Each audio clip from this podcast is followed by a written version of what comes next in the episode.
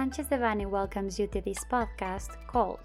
The Energy Regulatory Commission presents an amendment to isolated supply and local generation regulation.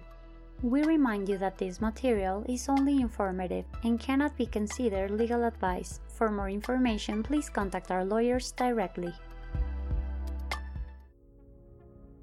On December 14, 2021, a regulatory proposal filed by the Energy Regulatory Commission, CRE per its acronym in Spanish, was published on the National Commission on Regulatory Improvements website to amend Resolution Number A 049 2017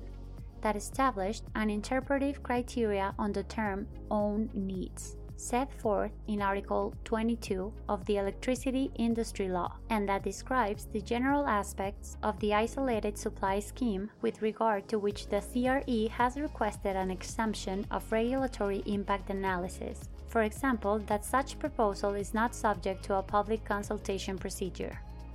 Currently, the interpretive criteria defines 1 the corporate and contractual structures that exist for purposes of being served through isolated supply or implementing such scheme, provided that such scheme is understood as the generation of energy for the satisfaction of the user's own needs without using the general transmission grid or the general distribution grids. And 2 the acknowledgement of the possibility that a third party external to a user or its economic interest group may generate and deliver electricity to such user, provided that it complies with having a supplier to serve the load and other provisions applicable to power generators under the electricity industry law the wholesale electricity market basis and other regulatory provisions, which is referred to as local generation. The proposal for amendment would have important effects on both isolated supply and local generation schemes, since in the first case it will limit the possibility of implementing isolated supply schemes, even causing them to be totally impractical, for example, forcing the user to finance, install, operate, and maintain a power plant by itself or making it less feasible, for example, forcing the users to file two financial guarantees for the connection and interconnection of the power plant and its load, limiting the size of the power plant, or establishing pointless compliance obligations. As for local generation, the possibility of implementing projects covered under the definition thereof is intended to be eliminated. In both cases, it is highly questionable that the CRE is establishing restrictions that go beyond the electricity industry law through a so called interpretive criteria. The above, from our point of view, would be sufficient to demonstrate the unfeasibility of exempting this proposal for amendment for a regulatory impact assessment, arising from the tremendous cost that this interpretation change by the CRE would entail for generators and its customers. As per the proposal for amendment, two main goals or objectives are intended. A. Establish criteria that allow to clarify the regulatory framework applicable to isolated supply, preventing the avoidance antitrust provisions on activities within the wholesale electricity market and electricity supply activities. And B prevent undesired effects of a wider interpretation with impacts on the equitable allocation of costs in the national transmission power grid and the general distribution power grids, protect the interests of final user and the reliability of the power system. Likewise, it is intended to redefine isolated supply as the only scheme to implement on site projects, which would have the sole purpose of satisfying own needs and that may not be combined with other objectives. Moreover, and pursuant to its third transitory article, the proposal for amendment would enter into effect the day following its publication and would be applicable only to those generation permit applications filed after such date. Thus, apparently, the projects that currently have a power generation title or an application at least would continue under the previous scheme, although future interpretations by the CRE that go beyond the above cannot yet be discarded.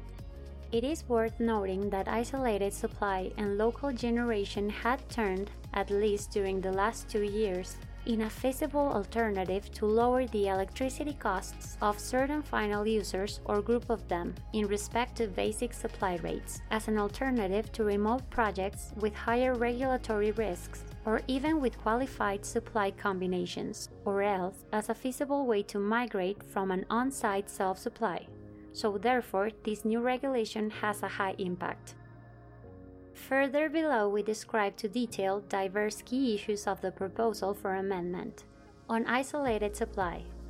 the possibility of delegating activities such as financing, installing, operation, and maintaining power centrals is eliminated, so that the holder of a power generation permit conducts all of the activities required to generate electricity. We consider that this is of vital importance since it intends to limit the possibility that a specialized third party assists the final user, causing an unreasonable scenario from financial and technical perspectives that is not foreseen in the electricity industry law,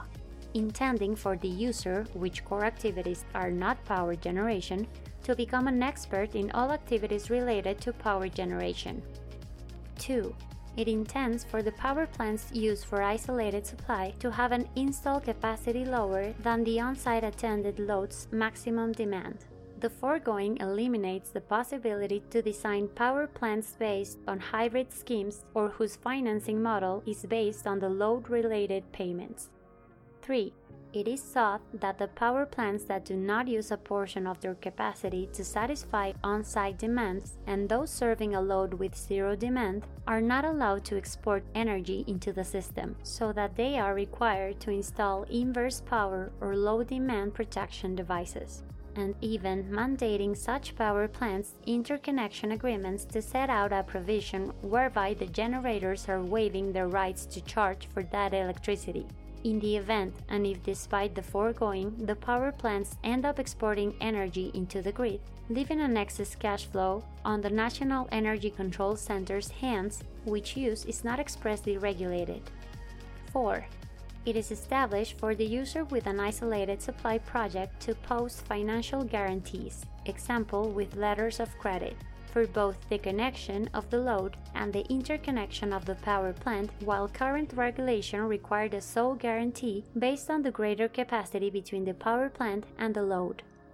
5. It forbids the combination of a grandfathered interconnection agreement, for example, self supply, and an isolated supply project, while this is allowed under current regulation since it is deemed technically feasible using independent metering.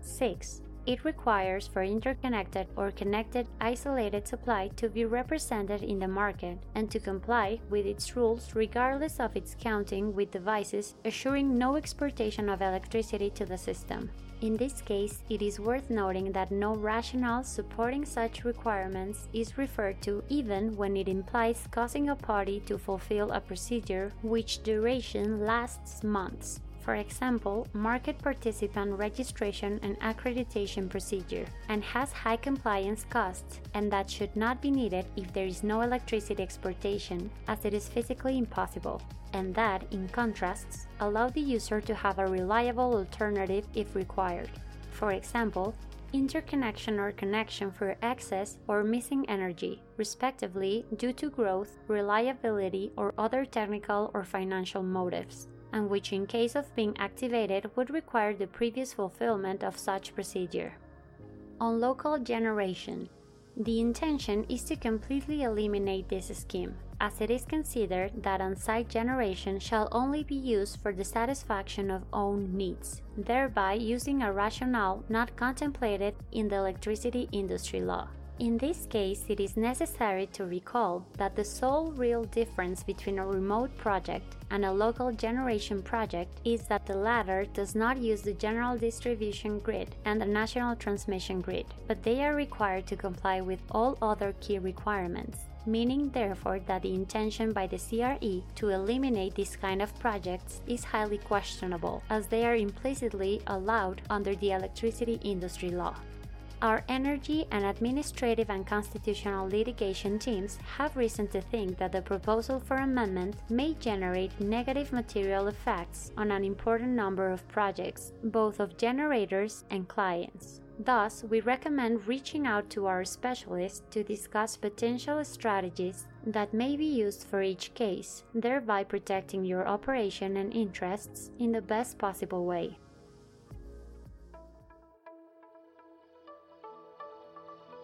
This content was prepared by Guillermo Villaseñor Tadeo, Alfonso López Lajud,